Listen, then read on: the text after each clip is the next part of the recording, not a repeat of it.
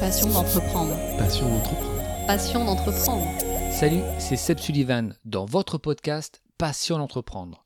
Le podcast qui donne des infos, vous fait partager des expériences de passionnés qui entreprennent. On parle de tous les sujets qui concernent les entrepreneurs qui nous racontent leur parcours. Pour ce 18e épisode de Passion d'entreprendre, on échange avec Hugo, moins de 30 ans, cofondateur de l'établissement bordelais Le Bourbon, restaurant, bar d'ambiance et club. L'établissement a fêté en juin dernier ses un an d'existence. On parle avec lui de son parcours et de sa vision d'entreprendre. Juste après, on aura l'instant chiffre et on finira l'émission avec la citation du jour. Bonne écoute. Bonjour Hugo, merci de m'accueillir ici au Bourbon. Comment t'es venu toi l'envie d'entreprendre? À la base, j'essayais de porter des projets de manière amateur ou associative. Et en fait, euh, le chemin ou le parcours euh, naturel, en suivant l'associatif, c'était de monter euh, une entreprise. Et on va dire, c'est comme ça qu'est née euh, la fibre entrepreneuriale. Pour faire un petit feedback, euh, quand tu étais étudiant, tu organisais des soirées. Donc euh, de cette expérience-là, ça t'a permis d'arriver ici? Euh, c'est exactement ça. J'ai eu un parcours donc où j'ai commencé en fac de droit à organiser des événements pour mon BDE. Euh, par la suite, on a commencé à faire venir des artistes. Donc, avec euh, à l'époque un ami à moi, on a créé une, une, entre- enfin, une entreprise, non, une association qui s'appelait La Voilerie. On a produit des artistes, euh, notamment au Light Club euh, essentiellement à l'époque. Donc, euh, milieu de la nuit à fond, les soirées en boîte avec plein de, jeunes. Qui, à l'époque, on était jeunes aussi. Et de fil en aiguille, c'est ce milieu-là d'artistes et production événementielle qui m'a amené à, à avoir l'envie d'avoir mon propre lieu. Donc on va dire depuis que j'ai 22-23 ans, je cherchais à trouver un, un local ou, euh, ou potentiellement un fonds de commerce à racheter pour euh, créer une boîte de nuit. Euh, initialement, c'était vraiment ça que je voulais faire.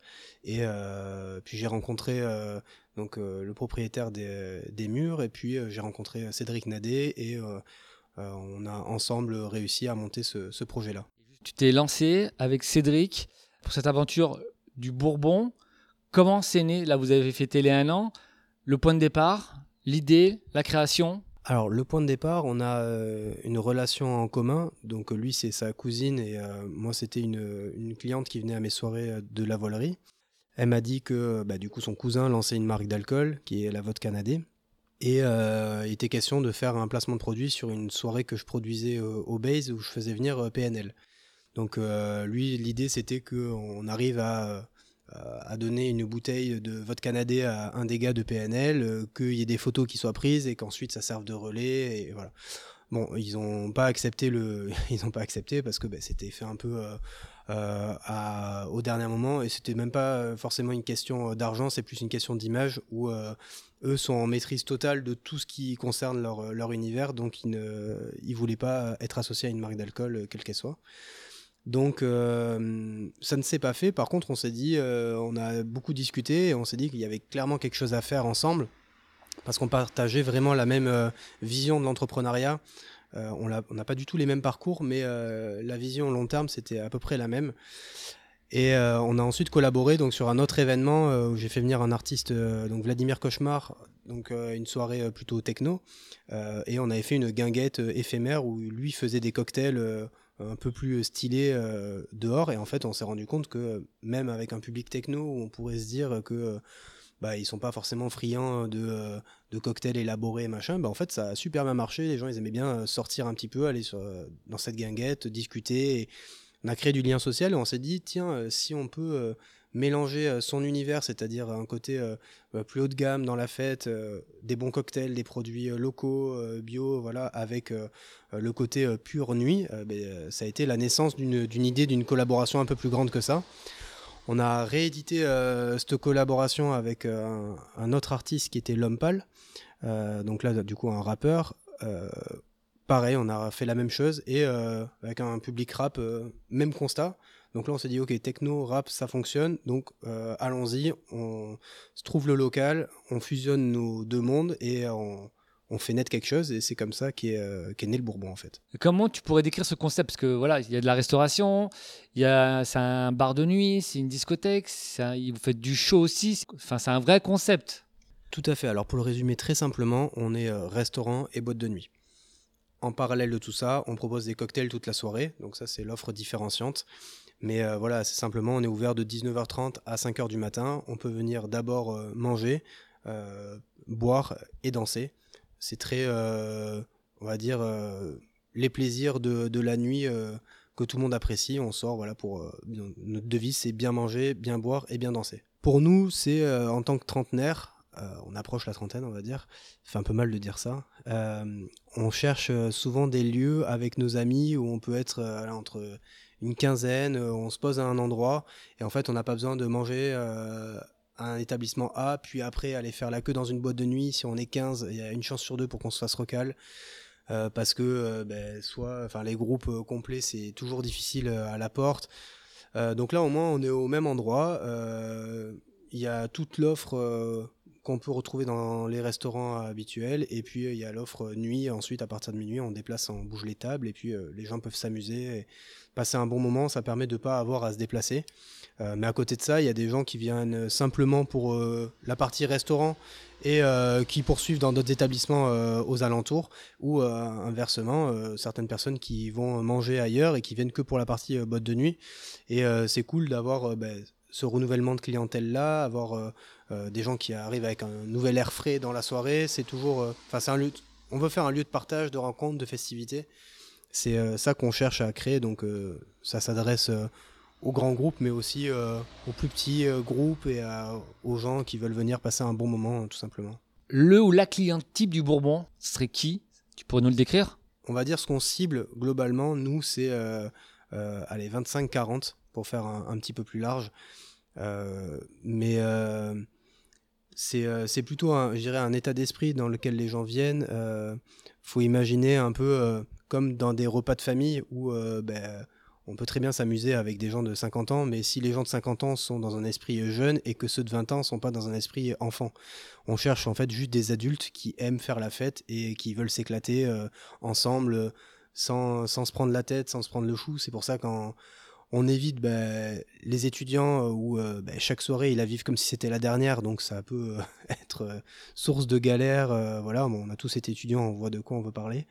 Et à côté de ça, bah, le soixantenaire, normalement, à partir de 23h, la musique c'est censé lui taper dans le sonotone et il rentre chez lui. Quoi. Donc voilà, si on, va dire plutôt, je peux dire à qui on ne s'adresse pas du tout. Et après, globalement, on s'adresse à beaucoup de gens, je pense, qui peuvent s'identifier à ça. C'est euh, voilà, je résumerai plutôt comme ça. Et votre association, c'est ça qui t'a permis à toi vraiment euh, de te lancer dans l'entrepreneuriat? Tu aurais pu le faire tout seul ou vraiment d'être deux? Bah, Vous êtes plus fort J'ai une autre société à, à côté où j'ai fait de la programmation informatique et, euh, et j'ai lancé quelques projets euh, en amont. Après, euh, c'est vrai que euh, il est clair et net que sans Cédric, j'aurais pas lancé un projet de cette envergure. On est extrêmement complémentaires. Il, appor- il m'apporte plein de choses et des qualités que je n'avais pas, euh, notamment en termes de, de rigueur, euh, d'organisation où il est euh, il est euh, très euh, méticuleux et méthodique. Euh, donc ça c'est quelque chose qui m'apporte euh, beaucoup au quotidien. Euh, là où moi j'étais un petit peu peut-être trop euh, tout feu tout flamme pour monter un projet de cette envergure où il faut quand même avoir à un moment donné euh, euh, les deux pieds sur terre et euh, être rationnel. Donc on se complète euh, bien sur euh, cet aspect-là. Et euh, je pense, euh, voilà, moi j'ai pas le, j'ai pas la prétention de dire que, euh, enfin, que j'aurais pu le faire tout seul. C'est clair et net. euh, j'aurais peut-être un jour, sur du long terme, euh, rencontrer euh, quelqu'un qui m'aurait fait confiance ou, en fait, enfin, j'en sais, trop rien. Juste, ça s'est passé comme ça. Et euh, mais ce qui est sûr, c'est que, euh, pour répondre à ta question, euh, sans Cédric, j'aurais été incapable de monter le Bourbon. Bah, Il y a eu le Covid, donc est-ce que ça, ça vous a vraiment ça vous a handicapé? Ça vous a permis de refaire un petit peu un état des lieux de, votre projet? Parce que c'était juste avant. Comment, bah, comment tu, tu ferais un feedback de ça? Ben, en février euh, 2020, on avait les plans. Donc on était euh, prêts, nous, à... On à sonder même des entreprises qui avaient visité le, le local. Et euh, ça nous a donc euh, bien retardé. Je dirais que euh, ça nous a plus desservi que servi parce qu'on avait euh, des accords avec des banques euh, en amont qui ont finalement n'ont plus été euh, d'actualité à la sortie du Covid. Le contexte général pendant plus d'un an et demi a été compliqué. Donc c'était, il fallait rester accroché parce que bah, nos vies étaient un petit peu en, en suspens. Enfin, pour le coup, Cédric avait son activité de, de négoce, donc il a, il a changé de réseau, il a travaillé beaucoup avec les cavistes sur cette période-là, il a eu, il a eu du travail, enfin, il a pu développer son entreprise. Là où moi, j'avais un, peu euh, tout, tout, arrêté pour lancer ce projet-là. Donc, euh, de mon côté, ça a été euh, une période longue et, et complexe, notamment parce que ben, si je fais ce métier-là, c'est parce que j'aime rencontrer des gens, j'aime l'humain, j'aime discuter avec tout le monde, euh, rencontrer des nouvelles personnes et euh, de devoir, enfin, ce repli sur soi forcé a été extrêmement complexe, mais je pense ne pas être le seul dans ce, dans ce cas-là. Donc je dirais que ça a été plutôt négatif que positif, même si dans toute situation en tant qu'entrepreneur on doit être positif et chercher ce qu'il y a eu de bien, on a fait un projet pour probablement, même très certainement, beaucoup plus abouti et et complexe dans ce qu'on voulait faire. On a pu aller plus loin dans nos idées que ce qu'on aurait fait euh, initialement.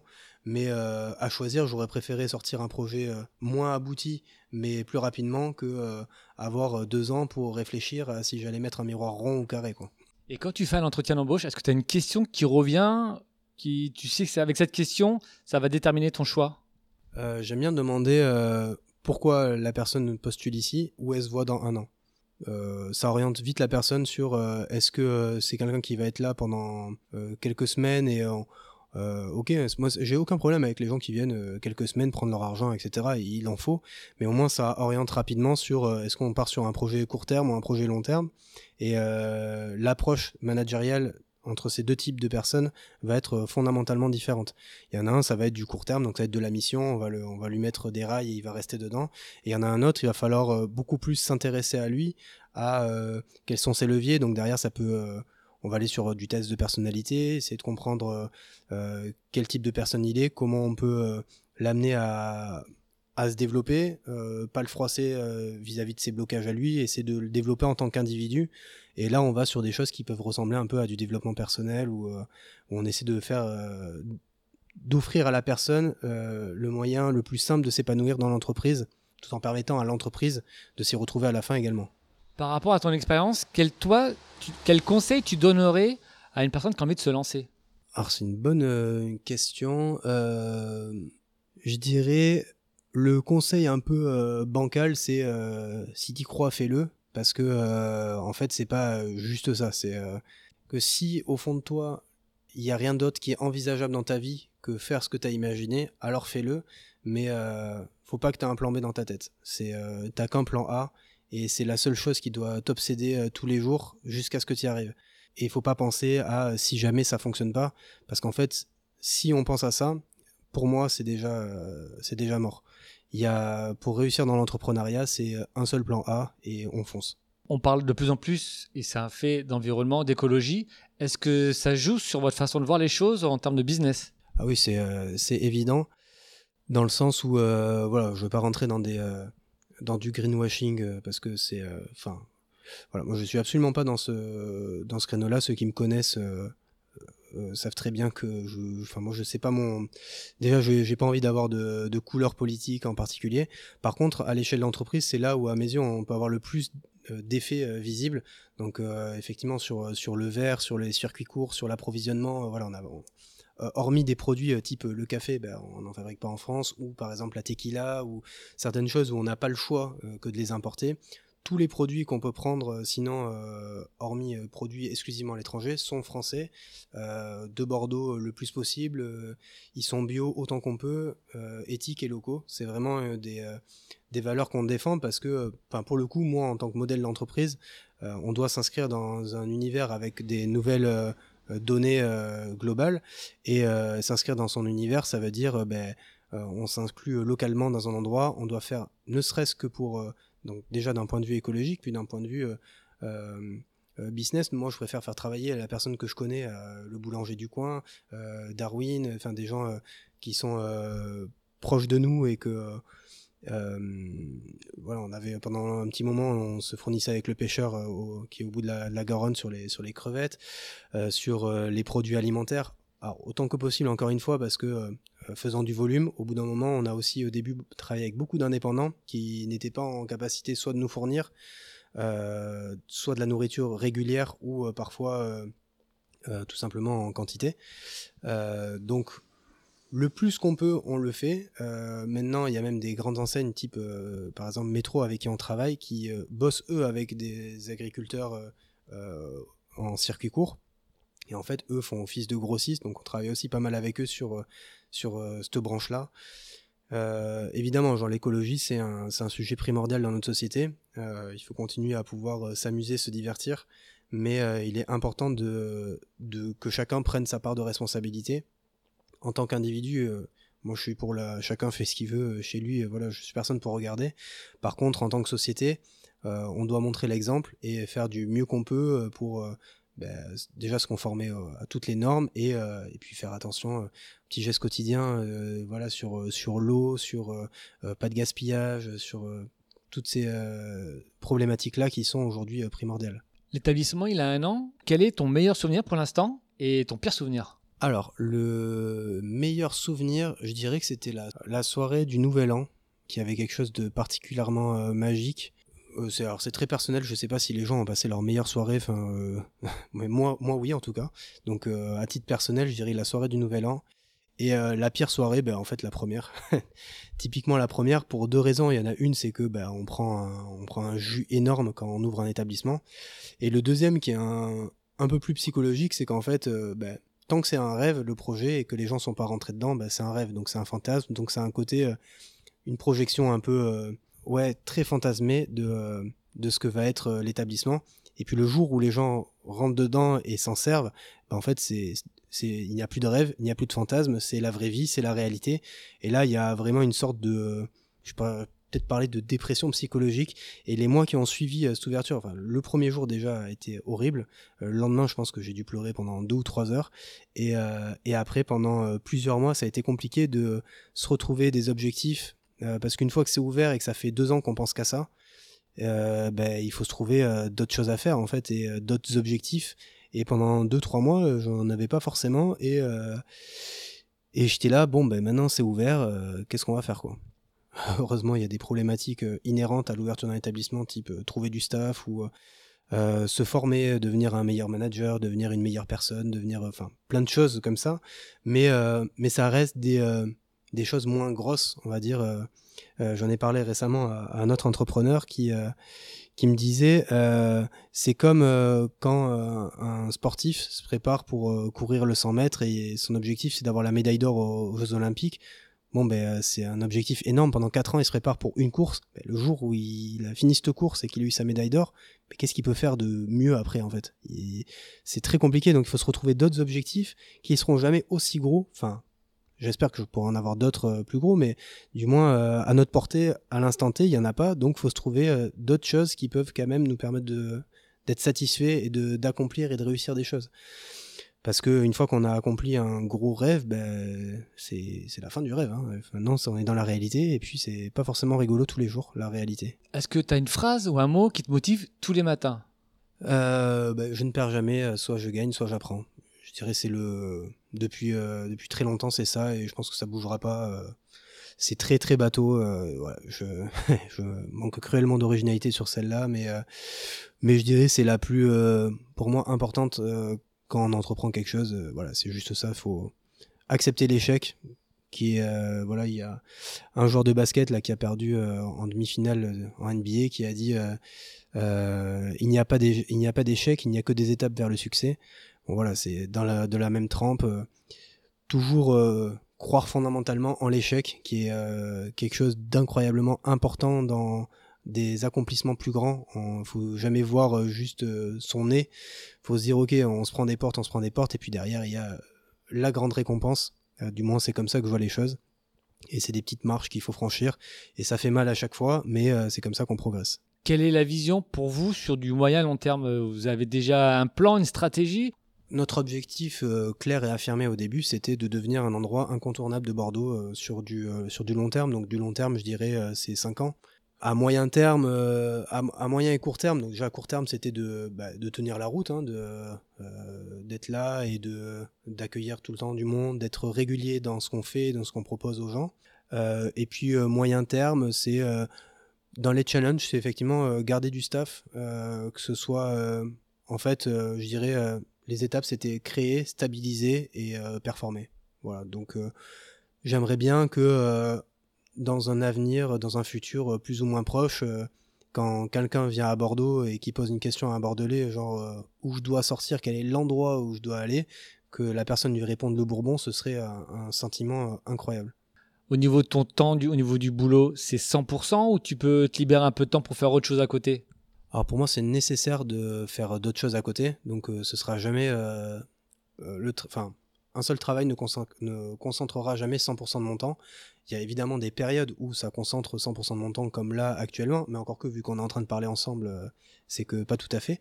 mais il y a des périodes très intenses, donc typiquement euh, la rentrée, ouais, il faut que ce soit c'est 120%, on y pense tout le temps, on est à fond. Puis après, il faut se libérer du temps parce que euh, bah, faut s'oxygéner, voir euh, ce qui se passe ailleurs, avoir de la lucidité sur ce qu'on fait, quelle est notre entreprise, notre place aussi dans dans la ville et, ce qu'on représente. Si on reste la tête dans le guidon à faire 100% de ça, ben non, au bout d'un moment, on devient plus lucide. Donc ça représentera jamais 100%, mais après, c'est évidemment majoritairement ce qu'il y a de plus important dans dans mon temps de travail, euh, ouais, ça c'est clair. Merci Hugo et longue vie au Bourbon. Merci à toi, c'est cool de t'être déplacé, c'était euh, carrément agréable de discuter avec toi. L'instant chiffre, selon l'INSEE, la France compte 175 000 restaurants. La citation du jour est d'Éric Larchevêque. Arrêtez de vous poser trop de questions. Vous n'aurez de toute façon jamais toutes les réponses. Merci pour votre écoute. N'hésitez pas à vous abonner et à laisser des commentaires sur Spotify, Audioblog et Google Podcast. On se retrouve également sur la page Facebook de Passion d'entreprendre. Soyez forts et déterminés dans tous vos projets. À très vite pour un nouvel épisode. Passion d'entreprendre. Passion d'entreprendre. Passion d'entreprendre.